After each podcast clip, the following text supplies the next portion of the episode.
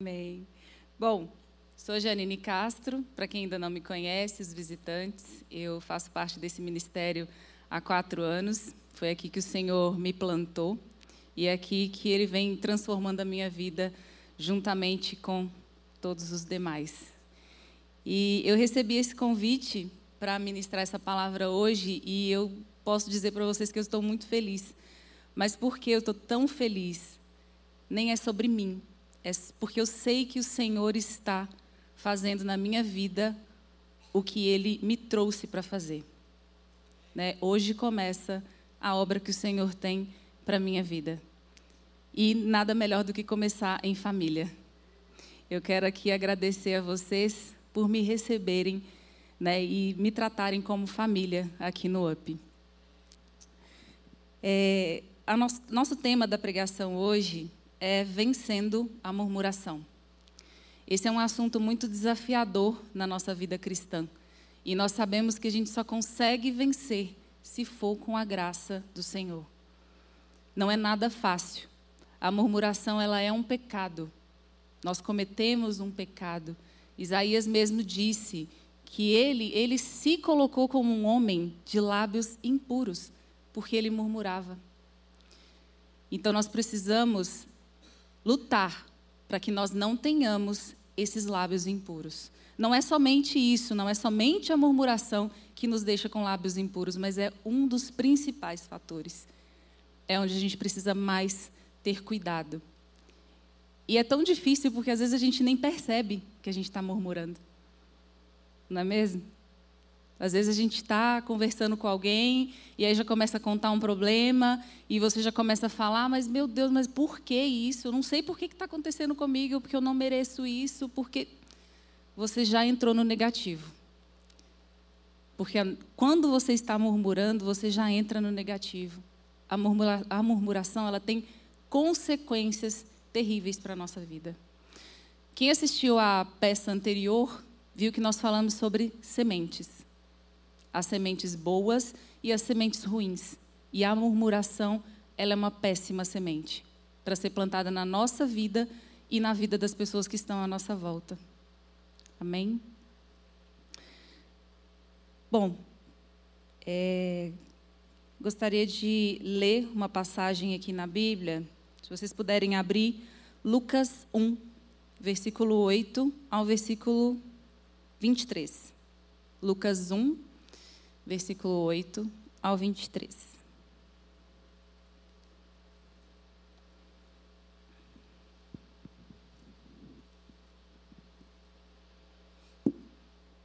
Quem achou, diga amém. Amém. Vamos lá. Predições referentes a João Batista. Ora, aconteceu que, exercendo ele diante de Deus o sacerdócio, na ordem do seu turno, coube-lhe por sorte, segundo o costume sacerdotal, entrar no santuário do Senhor para queimar o incenso. E durante esse tempo, toda a multidão do povo permanecia lá fora, orando. E eis que lhe apareceu um anjo do Senhor em pé, à direita do altar do incenso.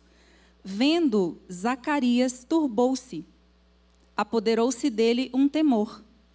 Disse-lhe, porém, o anjo: Zacarias, não temas, porque a tua oração foi ouvida, e Isabel, sua mulher, te dará a luz, dará a luz a um filho, a quem darás o nome de João. Em ti haverá prazer e alegria, e muitos se regozijarão com este nascimento, pois ele será grande diante do Senhor, não beberá vinho, nem bebida forte, e será cheio do Espírito Santo, já desde o ventre. E converterá muitos dos filhos de Israel ao Senhor, o seu Deus.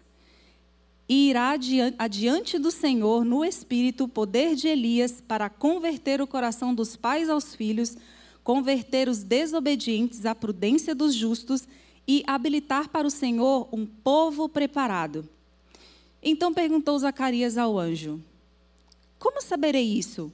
Pois eu sou velho e a minha mulher também já é avançada em dias. Respondeu-lhe o anjo: Eu sou Gabriel, que assisto diante de Deus e fui enviado para falar-te e trazer-te essas boas novas. Todavia ficarás mudo e não poderá falar até o dia em que essas coisas venham a se realizar. Portanto, não acredites nas minhas, não acreditou nas minhas palavras, mas elas se cumprirão. O povo estava esperando a Zacarias do lado de fora e se admiravam porque ele demorava muito no santuário. Mas quando ele saiu, não lhes podia falar. Então eles entenderam que Zacarias tivera uma visão no santuário e se expressava através de sinais e permanecia mudo. Sucedeu que, terminando os dias de seu ministério, Zacarias voltou para casa. Feche seus olhos. Vamos orar ao Senhor.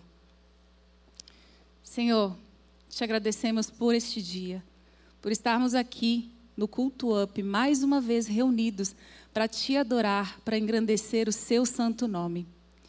Pai, eu te peço que abençoe a vida de cada um que está aqui nesse momento, das pessoas que não puderam vir e vão ouvir no, posteriormente pelo SoundCloud. Pai, Senhor é o nosso maior convidado. E eu te peço, Senhor, que esteja aqui e toma o teu lugar te peço que prepara, Senhor, a terra do nosso coração para receber o que o Senhor quer ministrar na vida de cada um.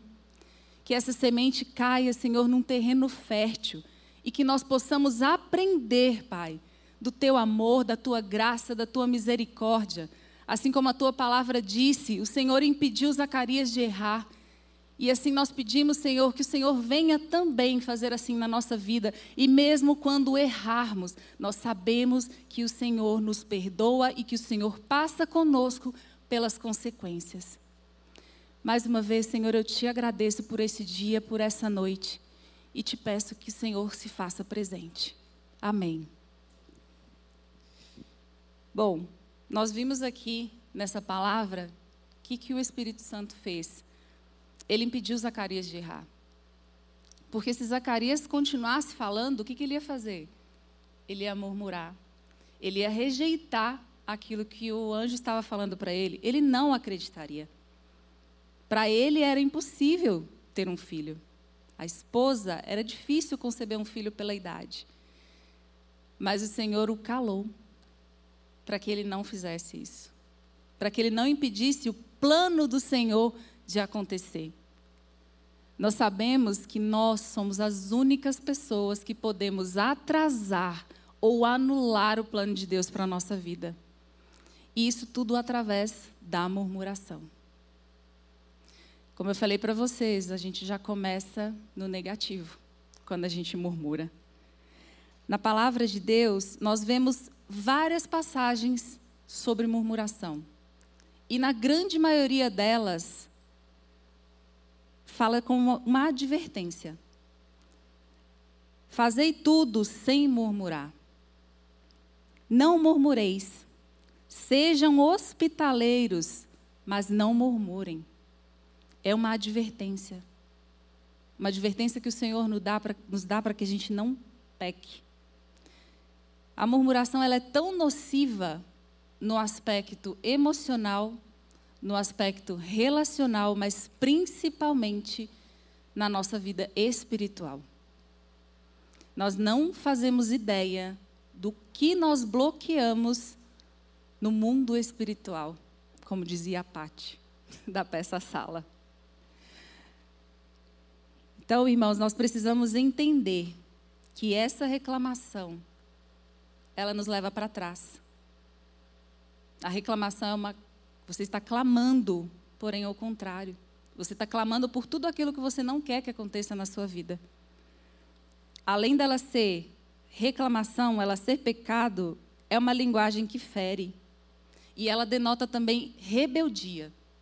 E na maioria das vezes, essa, essa rebeldia é contra autoridades. A gente reclama porque o pai não deixou fazer algo, a gente reclama porque o chefe deu uma ordem que a gente não concordava. A gente reclama quando Deus nos diz não. Não é verdade? Podem reparar, a maioria das vezes que as murmurações vêm são contra autoridades. Foi assim que Arão e Miriam fizeram. Eles começaram a murmurar contra a vida do homem que o Senhor destinou que iria levá-los até a terra prometida. Eles estavam se colocando contra, eles estavam em rebeldia contra Moisés. E isso é fatal. Isso é fatal. Então nós precisamos lembrar que quem vence a murmuração consegue vencer praticamente todas as coisas.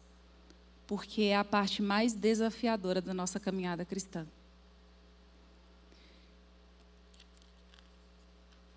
E hum,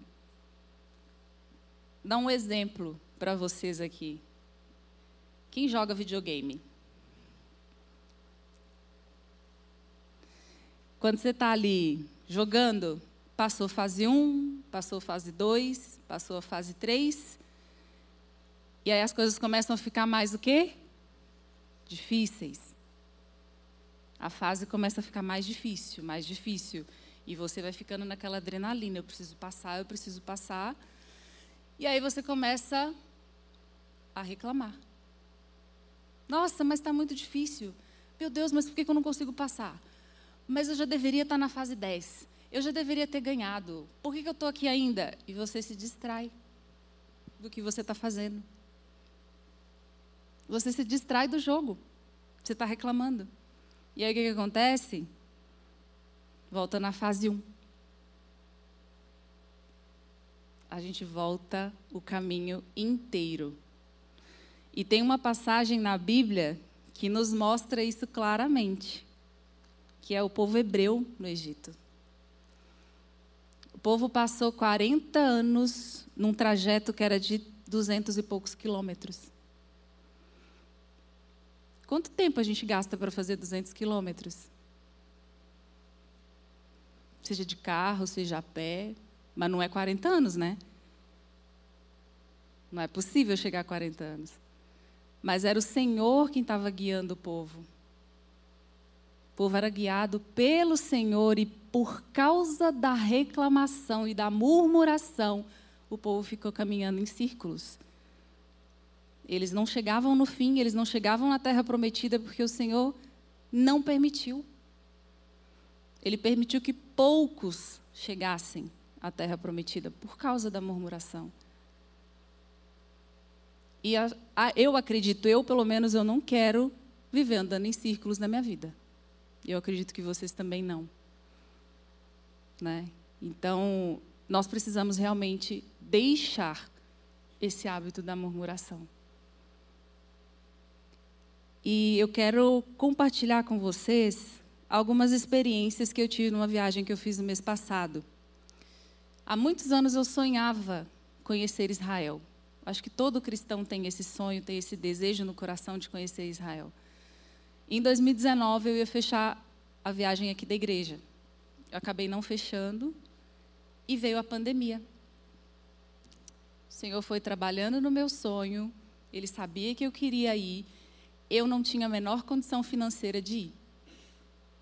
Não conseguia. Falei, Senhor, meu sonho está aqui. Se o Senhor tiver algum propósito comigo lá, que o Senhor me leve até lá. E a oportunidade veio e eu fechei essa viagem em março, agora. E a nossa viagem era um trajeto Espanha-Israel. Tudo mudou. O Senhor mudou o roteiro dessa viagem. E a viagem ficou Egito, Israel e Turquia. E nós fizemos a passagem, a travessia no deserto, assim como o povo hebreu fez. Nós passamos ali por aquele lugar, fizemos a travessia e deu para entender, né, gente, que duas horas de ônibus a gente já estava quase do outro lado. O tempo era curto para se chegar no outro lado. E aí, primeiro dia de viagem, depois de umas 20 horas de aeroporto, chegamos ao Egito. Nós tivemos um dia de descanso O primeiro dia era o dia de descanso e eu fiquei no hotel, porque nós chegamos no aeroporto às 5 da manhã. Cheguei, fui dormir, acordei, almocei, dei uma volta onde a gente estava hospedado e à noite nós jantamos e nos reunimos na piscina, ao lado da piscina, para conversar. Tinha um pastor com a gente, era uma turma de umas oito pessoas, e nós começamos a compartilhar sobre experiências que nós vivemos com Deus. Falei da nossa peça de teatro, o pessoal pediu o link para assistir. Falei de como Deus vem trabalhando na vida das pessoas que assistem a nossa peça de teatro. E o pastor começou a compartilhar sobre eh, algumas experiências que ele teve, que o Senhor falou muito com ele. E ele perguntou para a gente se a gente conhecia uma olaria. Quem conhece olaria aqui? Já viram como faz o vaso? Ele compartilhou com a gente que ele foi em Otim, lá em Minas Gerais, e falou que o vaso é amassado, que o vaso é moldado, existe um tempo para aquilo. E ele perguntou para a gente: vocês sabiam que entre o vaso estar pronto e ele ir para o forno, existe um tempo de descanso? Eu falei: eu não sabia disso. Ele falou: existe um tempo, porque se o vaso ele for levado direto para o forno, ele explode. Então existe o tempo entre o preparo e o forno, existe um tempo de descanso. E quando ele falou descanso, Deus falou assim para mim: Entendeu por que, que você ainda não foi para o forno? E era uma das respostas que eu queria de Deus para algumas coisas. E aí, naquele momento, a lágrima já caiu e o Senhor continuou ministrando no meu coração. E aí nós finalizamos a nossa conversa, o nosso compartilhar ali das coisas de Deus. E quando estava todo mundo indo embora, a gente tinha que subir uma escada para pegar os elevadores. Quando estavam todos saindo, Marcelo ficou por último, eu chamei ele e falei: Marcelo, eu preciso te falar uma coisa. O Senhor falou comigo, enquanto você contava a história da olaria. Falei para ele exatamente o que o Senhor tinha me dito ele fechou o olho, abaixou a cabeça e falou assim: não era para eu estar aqui. Era para eu ter ido direto para Israel. Eu não passaria pelo Egito. Minha passagem não era para cá. Mas na Itália deu um problema no aeroporto, eu não consegui pegar a conexão. Deu um problema e eu vim direto para o Cairo encontrar vocês para gente, para irmos juntos para Israel. Então, o Senhor me trouxe para falar com você.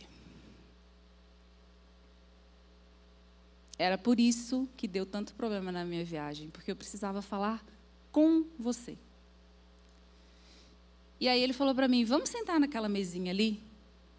E aí eu tinha que descer uma escada como essa aqui. E eu desci, meu óculos embaçou, porque eu já estava chorando, né, me derramando ali. E eu tirei meu óculos. Na hora que eu tirei, eu dei o último passo da escada. E eu quase quebrei o pé.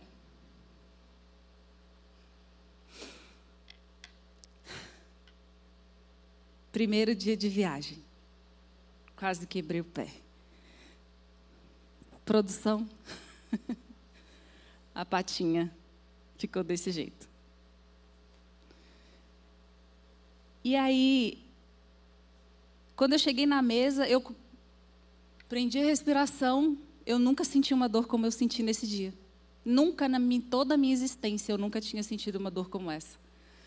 Eu nunca quebrei nada, eu nunca torci nada. Foi a minha primeira experiência e eu não sabia o que fazer. Eu fechei o olho, prendi a respiração, coloquei o pé no chão e andei. Tinha um grupinho assim do lado, eles perguntaram: "Está tudo bem?" E eu falei: "Tá tudo bem". Continuei andando. Na hora que eu cheguei na mesa, eu fiz uma careta assim. E o Marcelo falou: "Tá tudo bem?" Eu falei: "Eu torci o pé". Ele falou: "Nossa, eu não vi". E eu falei: "Tudo bem, vamos, vamos conversar". E ali naquele momento ele derramou sobre a minha vida o que eu perguntava tanto para Deus. Mas isso vai ficar para outro testemunho, para um uma outra pregação. O foco agora é o pé. E eu fiquei ali massageando meu pé, fiquei e ouvindo o que, que ele estava me falando. E o sangue estava quente, né? Eu não senti tanta dor, eu senti na hora o impacto, mas passou. E aí ele falou: ó, vamos, vamos dormir, porque a gente precisa estar no ônibus amanhã às sete e meia. Eu falei: vamos. Eu já saí assim, para o quarto. Não conseguia colocar o pé no chão. Primeiro dia de viagem, gente. No dia seguinte, a gente ia conhecer as pirâmides do Egito. E aí eu cheguei no quarto, a Denise estava comigo, a gente pediu gelo. No nosso grupo tinha um médico e duas enfermeiras. E eles foram, foi quem cuidou de mim a viagem inteira. Eu conversei com o médico, eu conversei com a enfermeira, e eles me orientaram o que, que eu deveria fazer aquela hora, porque já era mais de meia-noite. Peguei um saco de gelo, coloquei no pé, tomei um remédio para dor. E aí o doutor Nereu falou: Você tem anti-inflamatório? Eu falei: Não. O único remédio que eu não trouxe. Trouxe tudo. Tudo. Até antibiótico eu levei. Mas o anti-inflamatório não tinha. E aí eu fui, deitei, fiquei até tarde conversando com o pessoal né, que estava me ajudando ali. Coloquei o gelo e deitei. Na hora que eu deitei, eu falei: Senhor, o Senhor não me trouxe aqui para isso. O Senhor me tirou de São Paulo. Eu estou nas minhas férias. O Senhor me tirou de São Paulo e me trouxe no Egito para eu me machucar e ficar com o pé para cima numa cama. O médico me falou que era no mínimo três dias descansando com o pé para cima. Ele falou: não sei se quebrou, eu preciso examinar, eu preciso ver, mas é três dias com o pé para cima. E aí, naquela hora, eu comecei a chorar e eu falei: Deus, como assim? Como assim? O Senhor me deu um presente, um presente enorme, que eu queria muito, mas quando eu abro a caixa, o presente está quebrado. Não faz sentido. Não faz sentido isso. Eu comecei, como que eu vou visitar as pirâmides? Como que eu vou fazer tal coisa? Como que eu vou fazer tal coisa? De repente eu fiz assim. O Monte Sinai. Como eu vou subir o Monte Sinai? Eu me preparei quatro meses, contratei um personal para me ajudar a preparar para subir o Monte Sinai. Porque é um desafio muito grande. É um esforço físico inimaginável. Você só imagina depois que você já foi. e aí você tem a experiência. Mas é complicada a subida do Sinai. E eu falei, na hora que eu, eu levei esse susto, eu comecei a chorar mais ainda. E aí o Senhor falou assim comigo: muda a sua oração. Não é assim. E eu falei, mas Deus, o que eu vou orar num momento como esse? O que, que eu vou falar numa hora como essa? E aí as palavras começaram a vir, naturalmente. Eu falei, Senhor, eu te agradeço por estar aqui. Te agradeço por esse presente que o Senhor me deu. E eu só te peço que o Senhor tire essa tristeza do meu coração. Porque eu estou muito triste eu estou muito triste, mas eu te peço que o Senhor tire essa tristeza do meu coração e não me impeça de viver o que o Senhor tem para viver para mim aqui por causa desse pé. Eu sei que o Senhor é poderoso para eu acordar amanhã e o meu pé está perfeito. Eu sei disso. Eu sei, eu tenho fé suficiente para isso. Se o Senhor fizer, o Senhor é Deus. Mas se o Senhor não fizer também, o Senhor vai continuar sendo Deus. Eu só te peço para mudar o que está aqui no meu coração. Enche meu coração de alegria. Porque eu vim para essa viagem muito feliz. Então, renova todas as coisas. E depois dessa oração eu dormi. Eu dormi, era quase quatro horas da manhã. e acordei às seis para estar pronta para a viagem. E aí eu falei, acordei, coloquei um louvor para mudar a atmosfera. Coloquei o louvor, coloquei o celular do lado. Eu falei, agora vai. Vamos ver se Jesus me curou. Vamos lá. Sentei na cama, respirei, já levantei. Caí na cama de novo. De dor no pé. E eu só a única coisa que eu falei, glórias a Deus. Glórias a Deus.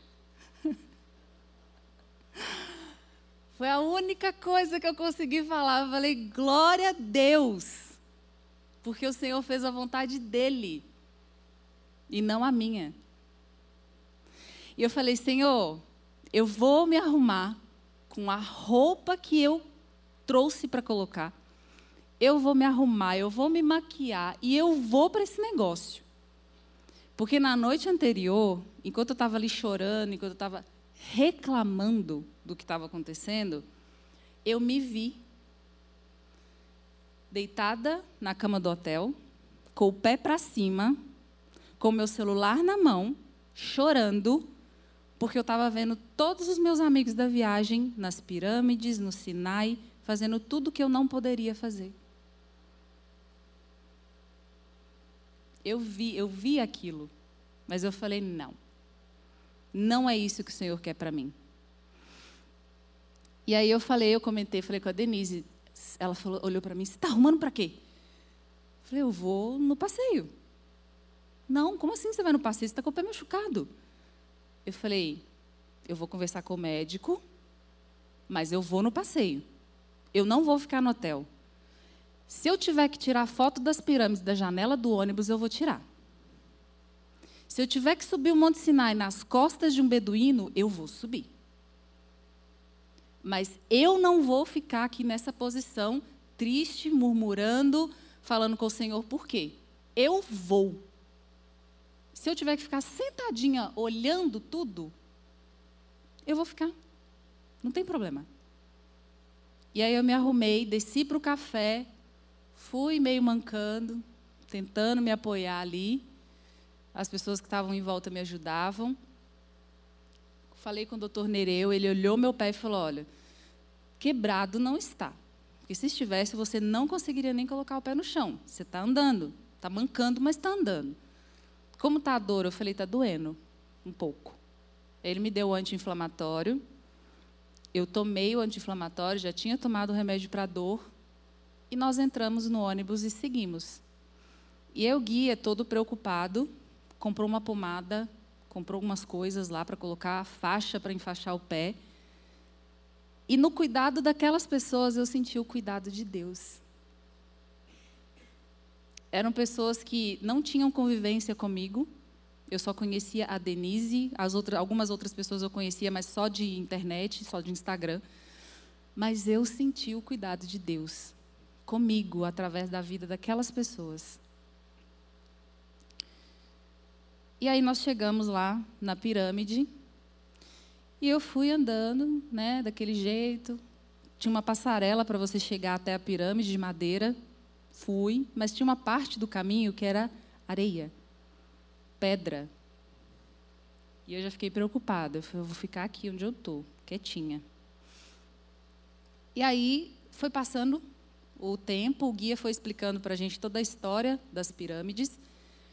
E quando ele terminou, ele falou: agora a gente vai subir na pirâmide. Quem quiser entrar, pega o voucher para entrar na pirâmide e entra. Lá dentro tem a, o túmulo né, de Ramsés. Eu não quis entrar. Não quis entrar por causa do pé também, mas eu não tive interesse de entrar. E aí eu fui me afastando aos pouquinhos, porque eu queria gravar um áudio, um story. E aí estou lá, mais distante assim das pessoas, estou lá gravando meu story, falando que o Senhor me levou até aquele lugar, dei um contexto da viagem e postei. E na hora que eu postei, eu voltei para o grupo. E aí uma das meninas olhou para mim, eu vi que ela estava assim.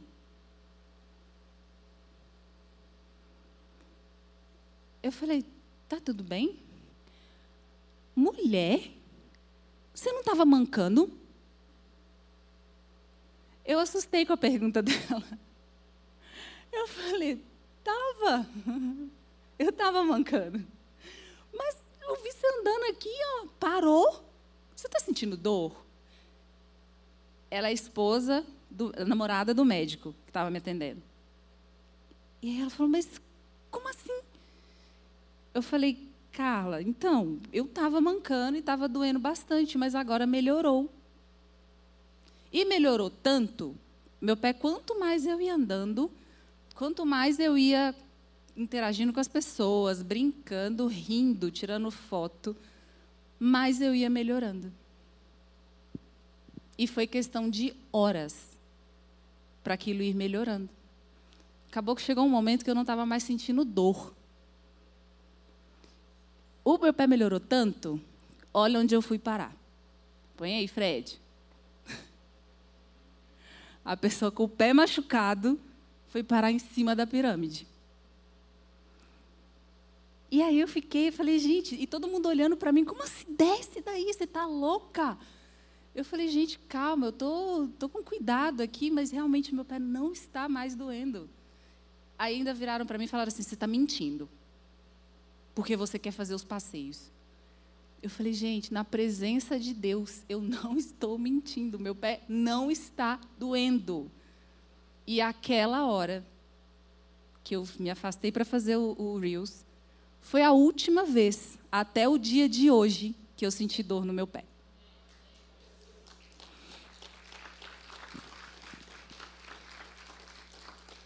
Eu sei que eu tive um rompimento de ligamento. Quem já rompeu o ligamento? Sem ser o Oliver, porque já, já rompeu algumas vezes. Vocês se lembram da dor e que fica por dias? Não consegue andar, não consegue colocar o pé no chão. E aí eu, eu fui ao médico. É, depois eu acionei né, o plano de saúde. Essa foto do meu pé foi do dia que eu fui no hospital porque eu fui ver um médico, né? Eu falei, vou tirar um raio-x do pé e saber o que está acontecendo. Ele falou para mim: o seu pé não está inflamado. O seu pé não está infeccionado. Você tomou antibiótico? Eu falei, tomei por três dias. Tá tudo bem. Eu falei, mas eu posso continuar andando? Posso continuar fazendo meu passeio? Porque eu sou turista. Eu vou ficar aqui mais um tempo. Ele falou, olha, pode, mas com cuidado.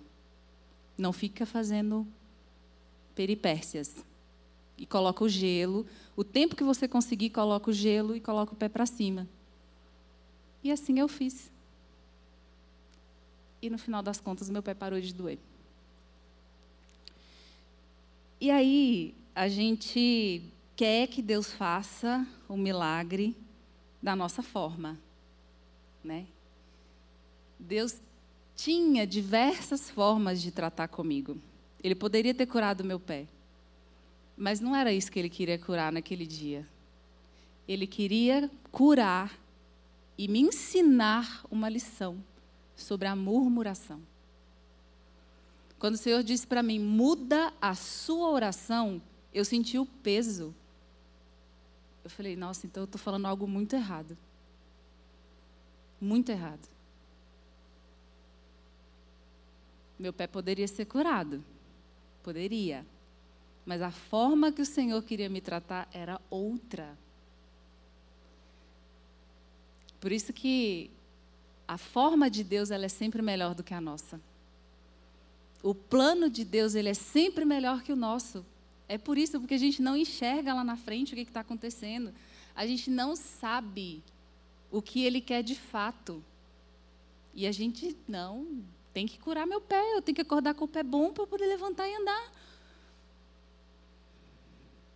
O pé continuou daquele jeito ali, ó, até o final da viagem. Inchado, roxo, azul. Ele ficou assim, porque eu sofri um trauma no pé. Mas nada, nada me impediu de viver o que o Senhor tinha para mim lá. Nada.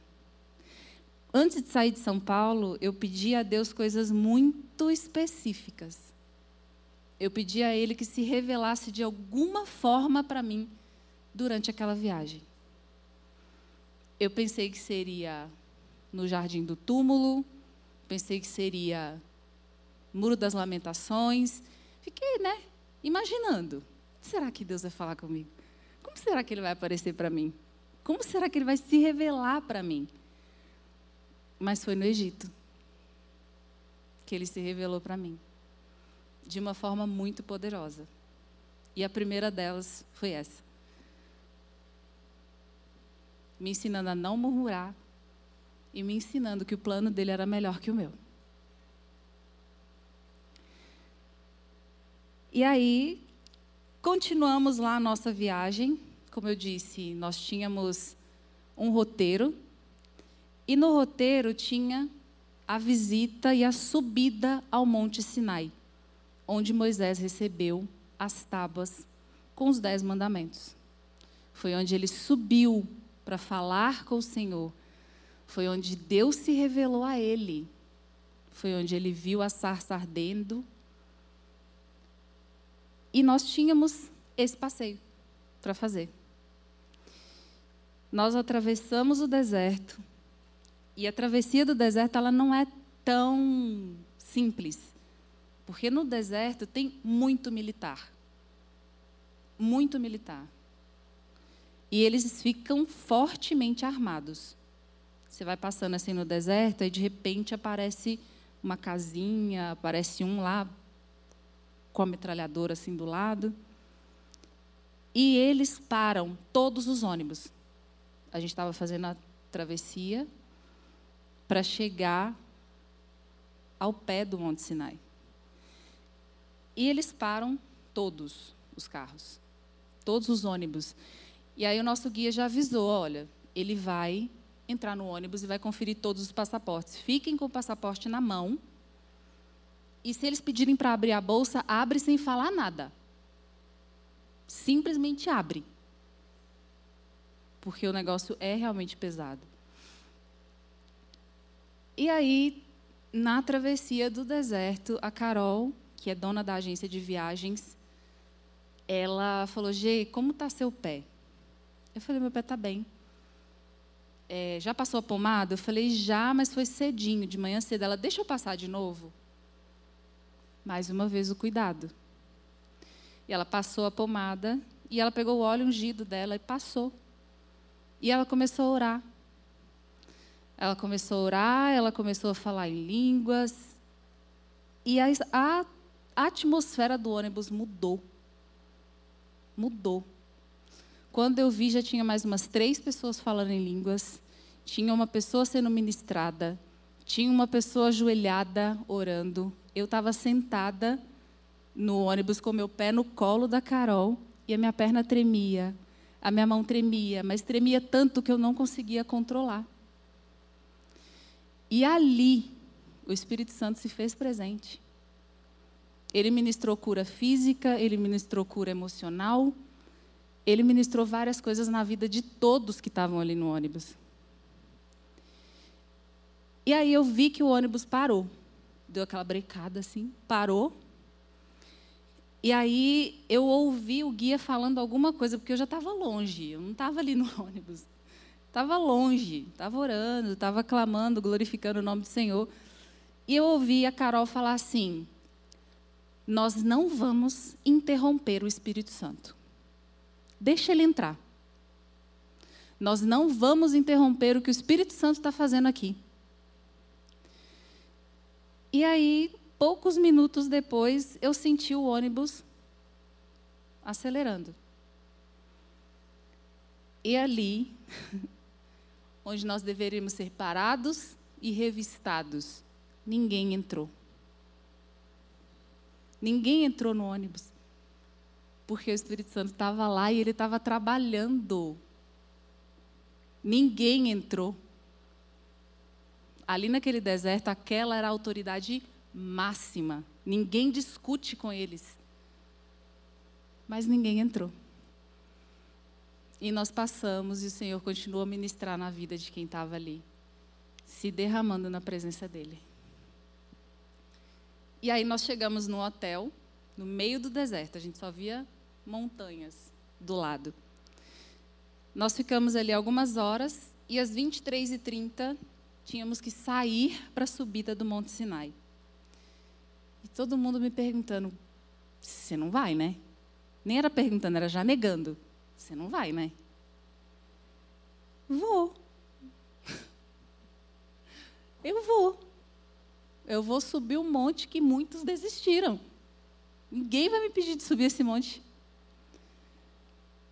E aí, falei com o médico de novo. Ele falou: Janine, tudo bem. Se você estiver se sentindo bem, mas não esforça muito. E Deus é tão bom, Deus é tão maravilhoso, que nós nos preparamos para essa viagem. E tinha algumas dicas que nos deram de comprar uma bota fechada, porque na subida tem muito escorpião. É, nós vimos vários. Tem escorpião, tem o risco de torcer o pé. E falaram para a gente, o, o, personal mesmo que eu, eu chamei para me ajudar, me preparar para o Sinai, ele me falou que tinha aqueles bastões, né, o bastão que ajuda a fazer trilha. Eu falei, ah, não vou levar isso não preciso disso, gente. Sou jovem. preciso disso. Para que eu vou comprar isso? Aí depois eu fiquei pensando, falei, ah, melhor, melhor comprar, né? Melhor comprar. Pedi a bota, a bota chegou errada. Estava faltando 10 dias para a viagem. Eu falei, ah, quer saber, eu vou devolver esse negócio e não vou mais pegar. Faltando seis dias para a viagem, eu falei, ah, não vou pegar assim vou pegar essa bota e vou levar. E foi a minha, a bênção da minha vida foi ter levado essa bota. Porque foi ela que deu estabilidade para o meu pé durante a subida. E aí eu levei também o bastão e foi o que também me ajudou a subida do Monte Sinai. A subida são seis horas, seis horas de caminhada. E eu via né, as pessoas, algumas já desistindo no meio do caminho, eles montam em toda a trilha alguns cafés para você parar, descansar, respirar, tomar um café, tomar um chá, comer alguma coisa para repor as energias. E eu via que em cada café ficava um, ficava dois. E aí eu comecei a olhar, falei, gente, o povo está ficando. E eu aqui tô, tô indo, né? Tô indo com a graça de Deus. E aí, algumas pessoas começaram a ficar. E eu comecei a pensar, eu falei, Deus, será que eu fico também? Porque meu pé está machucado, né? A desculpa. Meu pé está machucado, não estava doendo, mas estava machucado. E aí eu comecei, falei, bom, vou continuar aqui nessa caminhada.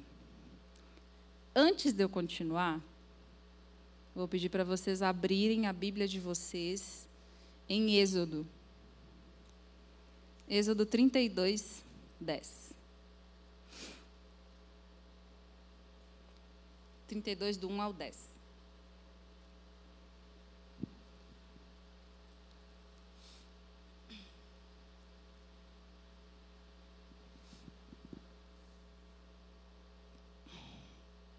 Essa é uma passagem muito conhecida na Bíblia. Fala sobre o bezerro de ouro. Mas vendo o povo que Moisés tardava em descer do monte, acercou-se de Arão e lhe disse: Levanta-te, faze-nos um Deus que, vão que vai adiante de nós, pois quanto a este Moisés, o homem que nos tirou do Egito, não sabemos nem onde ele está se ele foi bem sucedido ou não. Disse-lhe Arão: Tirai as argolas de ouro das orelhas de vossas mulheres, vossos filhos e vossas filhas, e trazei-me. Então todo o povo tirou das orelhas as argolas e trouxeram a Arão. Este, recebendo-as das suas mãos, trabalhou no ouro, fundiu e fez dele um bezerro. Então disse: São estes, ó Israel, os teus deuses que te tiraram da terra do Egito. Arão, vendo isso, edificou um altar diante dele e, apregoando, disse: Amanhã será festa ao Senhor. No dia seguinte, madrugaram e ofereceram holocausto. Trouxeram ofertas pacíficas e o povo assentou-se para comer e beber. Então disse o Senhor a Moisés: Vai e desce, porque o teu povo que fizeste sair do Egito se corrompeu. Depressa se desviou do caminho que lhe havia eu ordenado. Fez para si um bezerro fundido e o adorou e lhe sacrificou. E diz: São estes, Israel, os, os deuses que te tiraram da terra do Egito. Disse mais o Senhor a Moisés: tenho visto este povo. Eis que um povo de dura cerviz. Agora, pois, deixa-me para que se acenda contra eles o seu furor, o meu furor, e eu os consuma, e de ti farei uma grande nação. O povo estava ali esperando Moisés. Moisés ficou 40 dias. E o povo começou a, a ficar nervoso. Eles não queriam mais esperar, eles acharam que estava demorando demais. Mas não, a gente nem sabe o que aconteceu com Moisés. Ele falou que ia subir lá, mas ó, a gente não sabe o que aconteceu. Então vamos colocar um Deus aqui para nos guiar.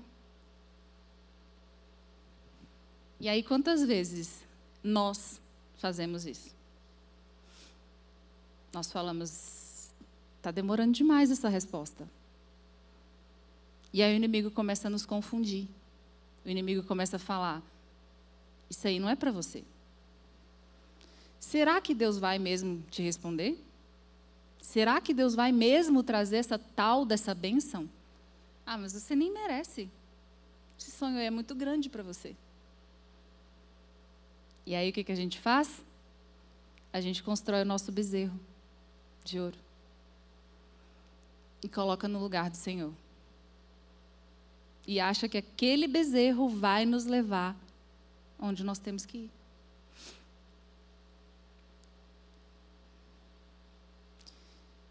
Ah, mas o Senhor falou que vai me levar pelas nações. Nossa, mas está demorando.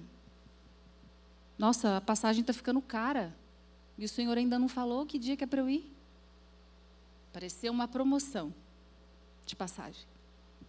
E aí a gente resolve tudo.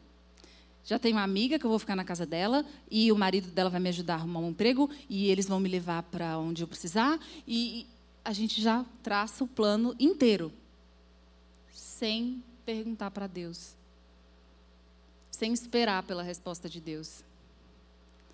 E aí quando a gente chega lá, a amiga que ia ajudar não pode mais ajudar? Olha, eu tinha um lugar na minha casa, mas olha, infelizmente eu mudei para um apartamento menor, eu não vou conseguir te acolher aqui. A pessoa que ia te arrumar um emprego, olha, cortaram as vagas. Infelizmente não dá. E aí você está lá num país estranho, numa terra desconhecida, que talvez nem era o destino que Deus tinha para você. E aí os problemas começam. Pode ser problemas, você pode até resolver os problemas com a graça do Senhor. Mas você poderia não ter passado por eles. Se você tivesse obedecido, se tivesse simplesmente esperado pelo que Deus ia fazer. E aí, voltando ao Monte Sinai. É, tem uma parte do, do morro que é uma trilha. E você vai em zigue-zague, subindo, vai ficando mais íngreme, mais íngreme, até que começam as escadarias. Começam as escadas e você tem que subir 750 degraus. 750. E aí foi chegando esse lugar que tinha que subir os degraus e eu já comecei a ficar preocupada. Eu falei, meu Deus, porque não é degrau assim, né, igual a gente conhece. Era pedra sobre pedra. Eu falei, meu Deus, se essa pedra escorrega, se eu torço o pé aqui de novo. Amém, Jesus. Glória a Deus. Vamos subir. E aí, chegando no penúltimo café, ficou uma leva de pessoas para trás. Tem uma foto aí, Fred, do grupo que começou a subir. Bastante gente, né? Ah, e um detalhe: eu nunca vi um céu tão estrelado na minha vida. Esse céu aí. Nunca vi um céu tão estrelado. E aí eu comecei a lembrar das promessas do Senhor para Abraão. É um lugar que te faz, te leva para dentro da Bíblia. Essa passagem de Egito, Israel, é inevitável você não ir para dentro da Bíblia. E aí começou esse time, todo mundo animado, vamos lá, todo mundo de roupa de academia. E aí fomos subindo, subindo e eu vi que ia ficando algumas pessoas. E aí no último, no penúltimo café, antes de subir as escadas, o grupo assim é, tinha algumas pessoas que eram muito próximas a mim, ficaram muito próximas e ficaram. E aí você começa a pensar assim, mas aí vou ficar também, né? Não, fulano ficou, eu vou ficar com, com ele. Vou ficar com fulano, vou fazer companhia. Aí você começa a inventar desculpa. Não, vou ficar com fulano, vou fazer companhia.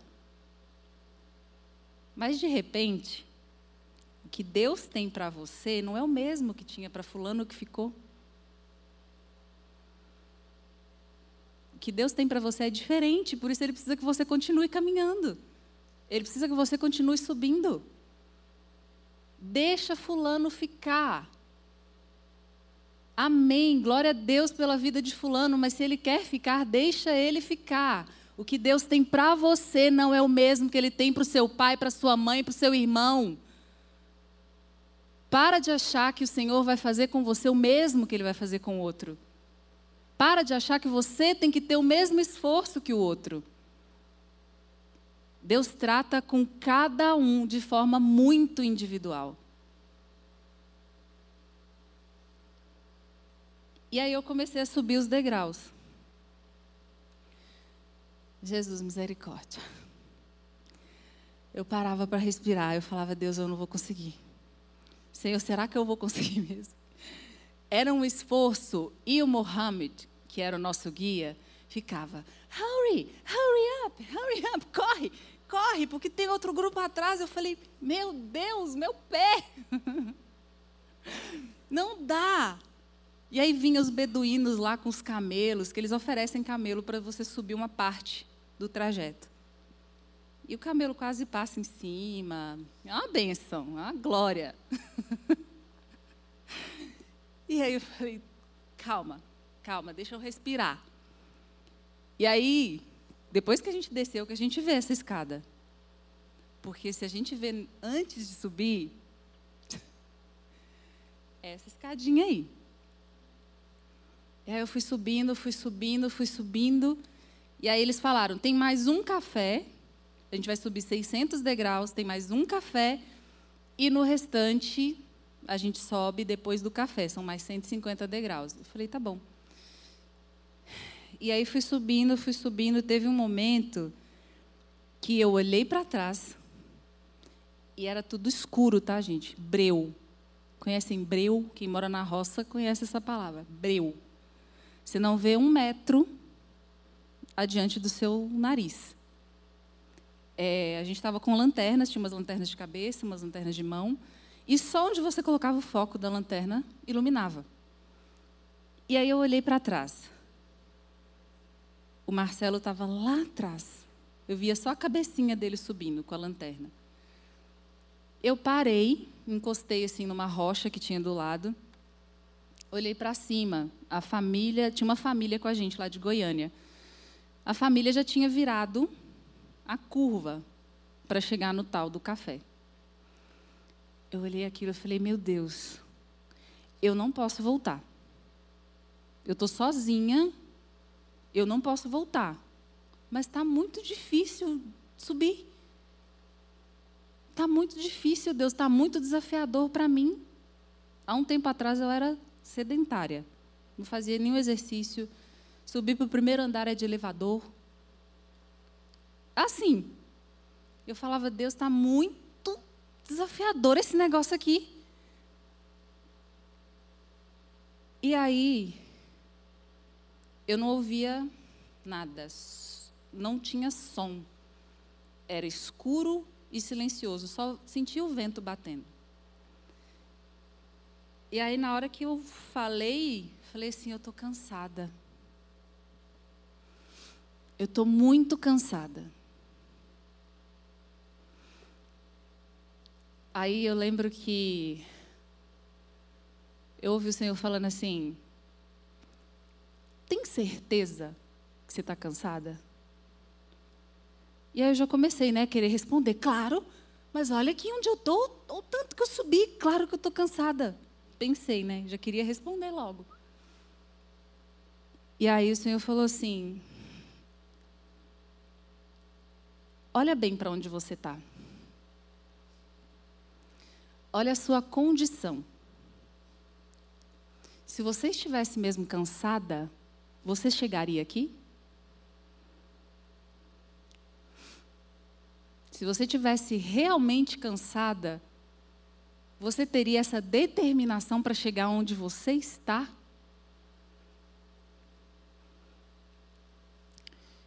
E aí, nessa hora, eu comecei a lembrar de todas as vezes que eu orei ao Senhor no último ano e eu falei: Senhor, eu estou cansada.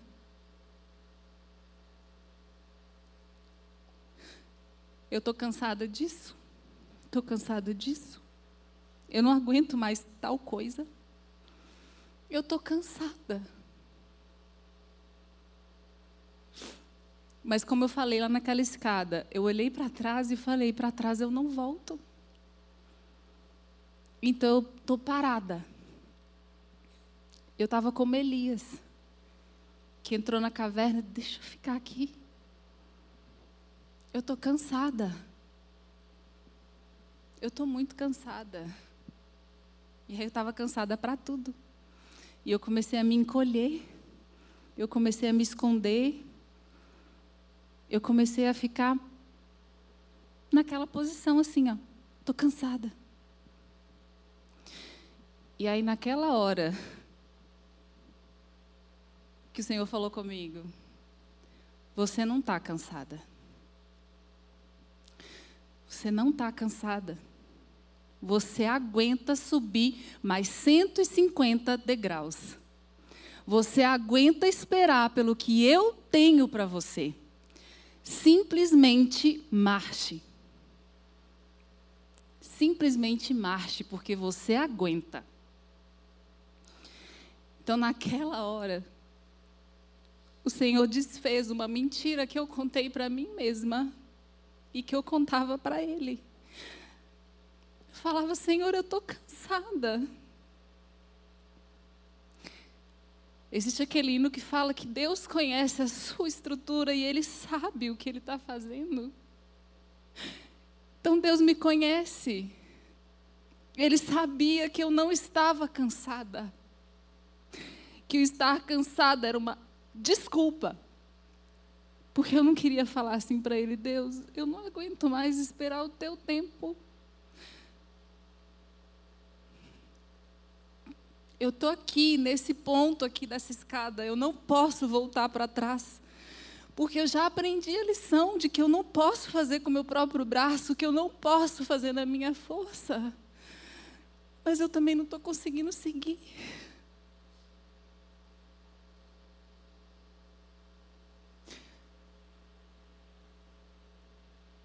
E aí tem um hino que fala assim: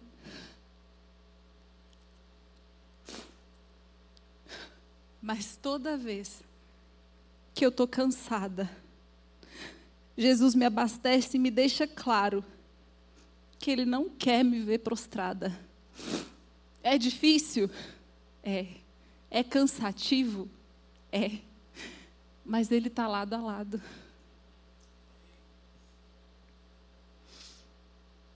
Então, quais são as mentiras que a gente está contando para a gente mesmo. Qual é a muleta que a gente está colocando para a gente não fazer aquilo que o Senhor quer que a gente faça?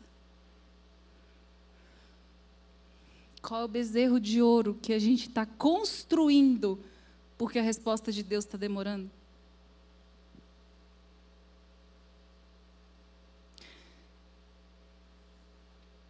Eu cheguei lá em cima. Tem uma foto da paisagem. Eu cheguei lá em cima e fiquei remoendo tudo isso que eu estou contando para vocês aqui hoje. E eu só consegui agradecer a Deus por tudo, por tudo que Ele fez. Falei, Senhor, obrigado. A palavra de Deus diz que nós temos que dar graças em tudo. Em tudo dai graças, não é só quando ganhei uma promoção. Não é só quando comprei um carro novo. É em tudo. Mas tem um uma coisa aí, não é? Por tudo, é em tudo. Em tudo quer dizer que a despeito de isso que está acontecendo aqui, eu vou louvar. Pode estar acontecendo isso aqui, mas eu vou engrandecer o nome do Senhor. Não importa o que aconteça à nossa volta. O que importa é a nossa atitude, é a nossa posição, é a forma com que nós lidamos com a situação. Deus não vai operar um milagre na vida de alguém que só reclama, de alguém que só murmura, de alguém que só fala: Deus, por quê? Deus, para quê?